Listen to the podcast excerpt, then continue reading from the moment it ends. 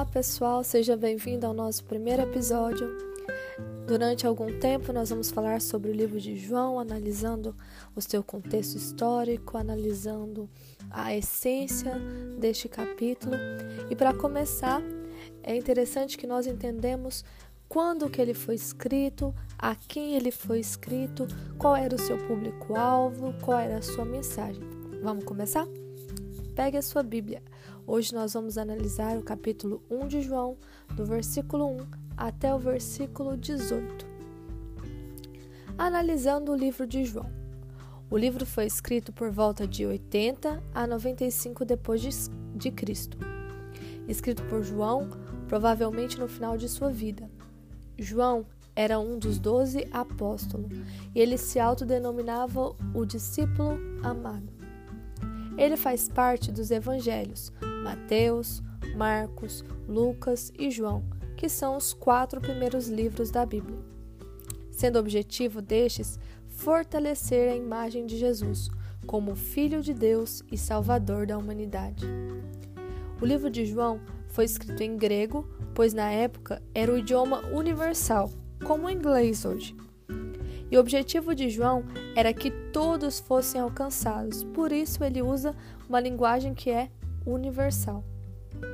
Para que o livro foi escrito? Para que nós creamos que Jesus é o Cristo, o Filho de Deus, e para que nós, crendo, tenhamos vida em seu nome, apresentando uma mensagem sobre a natureza de Cristo. Quem é o público-alvo? Como dito anteriormente, tanto judeus quanto não judeus, ou seja, todos, inclusive nós. Que bênção! Neste período, já era de conhecimento de todos o Canon, a Septuaginta, o Velho Testamento. Já havia sido traduzido para o grego, todos já o conhecia. No capítulo 1 de João, nós temos uma forma judaica de se fazer poesia, poesia chamada quiasmo. Lendo de cima para baixo ou de baixo para cima, o resultado da leitura é o mesmo. Chegando ao centro do quiasmo, duas palavras que se repetem têm o mesmo sentido. Então João, ele usa uma forma de poesia judaica e uma linguagem universal, ou seja, o texto dele de fato alcançaria todos. Vamos começar a leitura do livro então? Pegue a sua Bíblia, vamos acompanhar. Capítulo 1 de João, versículo 1 diz assim: No princípio era aquele que é. Nesse primeiro trechinho do versículo 1, nós já temos uma revelação maravilhosa. Aqui nós temos o termo no princípio.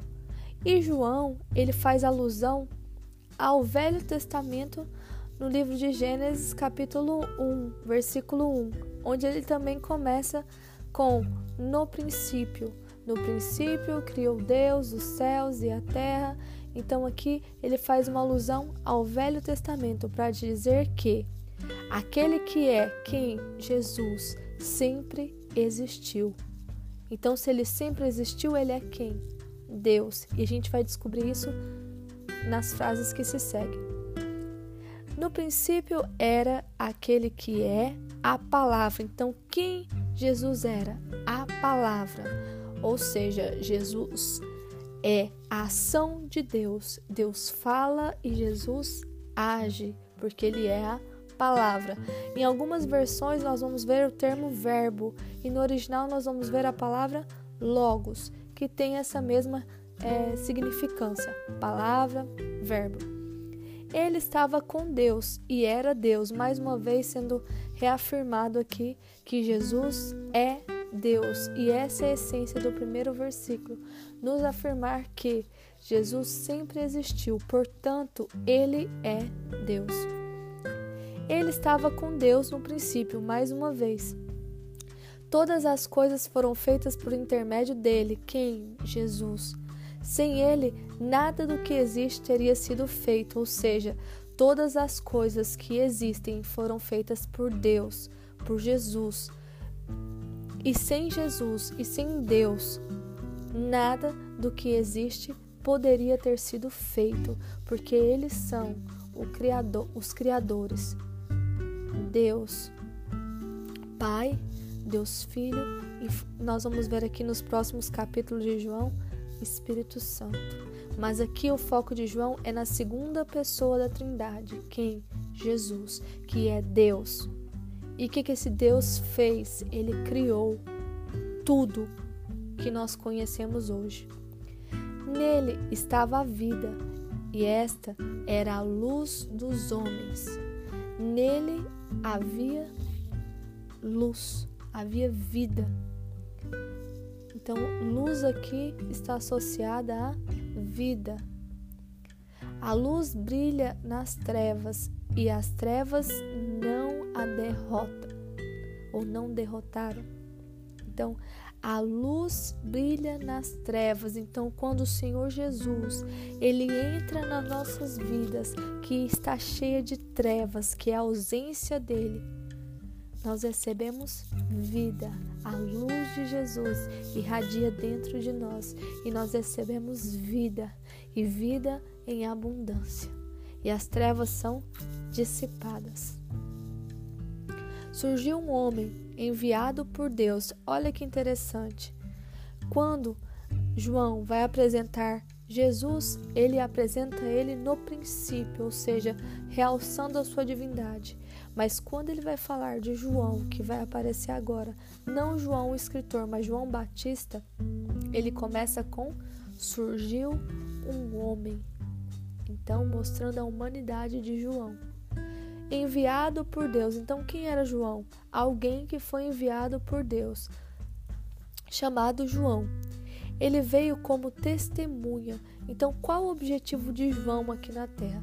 Ser testemunha de Cristo para testificar acerca da luz. A luz é Jesus. Então João veio para testificar, para falar sobre Cristo, anunciar Cristo, que é a luz, a fim de que, por meio dele, todos os homens crescem ele próprio não era a luz, ou seja, ele não falava de si mesmo, mas ele falava e apontava para a luz. Quem era a luz? Jesus. Quem era Jesus? Deus. Mas veio como testemunha da luz. Mais uma vez ele reforça que João era testemunha de Jesus. Estava chegando ao mundo a verdadeira luz, ou seja, pós João viria quem? Jesus, que ilumina todos os homens, onde Jesus chega, a luz se dissipa por todos os lugares, ela irradia e todas as trevas são obscurecidas, ofuscadas pela luz de Cristo. Aquele que é a palavra estava no mundo, e o mundo foi feito por intermédio dele, mais uma vez reforçando a ideia de que Cristo é o criador do mundo, mas o mundo não o reconheceu. Tem algumas versões que falam veio para é, o seu próprio país, mas os seus eles não reconheceram, ou seja, Deus tinha a sua nação eleita, que ele cuidou, que ele criou, mas essa não reconheceu. Porém, esse não é o fim. Tiveram pessoas que reconheceram, e olha o que acontece com as pessoas que reconhecem Cristo como Filho de Deus. Olha que interessante.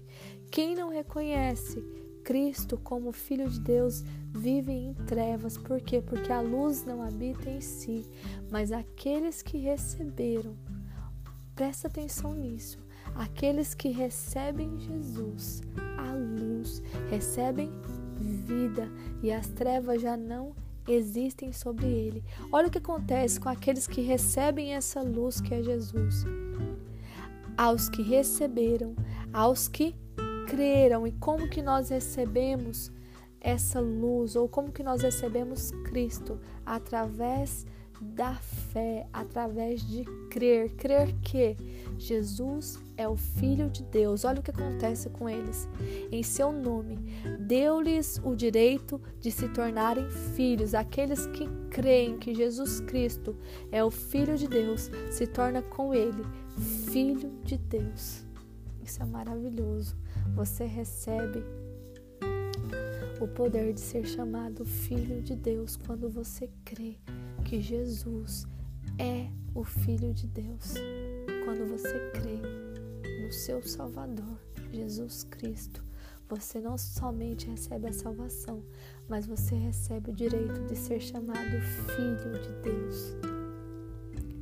Os quais não nasceram por descendência natural, ou seja, nós não fomos gerados de modo natural para sermos filhos de Deus, nem pela vontade da carne. Não, é desejo nosso é buscar ser filho de Deus, nem pela vontade de algum homem, mas nasceram de Deus. Aquele que é a palavra tornou-se carne e viveu entre nós, aquele que habitava nos céus com o seu Pai se fez carne e habitou entre nós, para que nós tivéssemos vida. A vida caminhou sobre nós e hoje Ele te convida a estar com Ele e receber a vida que somente Ele pode te oferecer. Enquanto nós caminhamos em um mundo de trevas que cada vez mais nos lança em vazios, o Senhor Jesus Cristo nos convida a recebermos a vida que só Ele pode nos oferecer. Continuando. João dá testemunho dele. Ele exclama: Este é aquele de quem eu falei. Aquele que vem depois de mim é superior a mim, porque já existia antes de mim.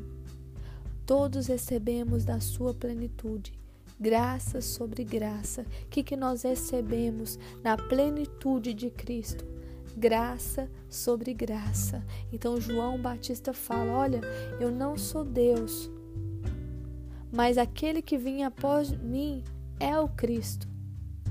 Quem é o Cristo? O Filho de Deus. E todos aqueles que recebem esse Cristo, ele recebe graça sobre graça sobre a sua vida. Pois a lei foi dada por intermédio de Moisés, a graça e a verdade vieram por intermédio de Jesus.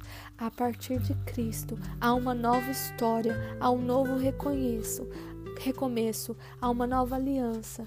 Antes, nós vivíamos sobre a lei, nós vivíamos sob o decreto da lei, mas a partir da chegada de Cristo sobre a terra, através de quando nós cremos que Ele é o Filho de Deus, nós temos essa plena convicção nós caminhamos para uma nova vida e essa vida ela não é por nosso merecimento, não é pelos nossos méritos, mas é porque Cristo decidiu nos amar. Como nós lemos lá na, anteriormente, que fala que nós não nascemos de modo natural, nem por meio das nossas vontades, mas nós somos gerados por pela vontade de Deus. Assim, nós somos gerados filhos, filhos através de quando nós cremos que Ele é o Filho de Deus. Terminando no último versículo, diz assim: Ninguém jamais viu a Deus. No Velho Testamento, Moisés pediu para que Deus se mostrasse para ele. E olha o que acontece aqui, olha que maravilhoso. Ninguém jamais viu a Deus, mas o Deus unigênito que está junto do Pai o tornou conhecido.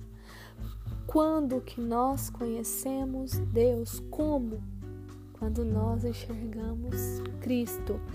Deus se revelou ao homem, como que ele é, como que é a sua natureza, o que ele pensa, o que ele sente em respeito à humanidade através de Cristo. Cristo foi esse canal que fez o homem enxergar Deus na sua plenitude, na sua natureza que nesse dia que você está ouvindo esse áudio, você está ouvindo esse podcast, você possa ter plena certeza de que Cristo é o Filho de Deus e que se você crê nessa verdade e confessá-la, você tem o direito de ser chamado Filho de Deus e recebe sobre a sua vida graça sobre graça. Tenha um bom dia. Amém?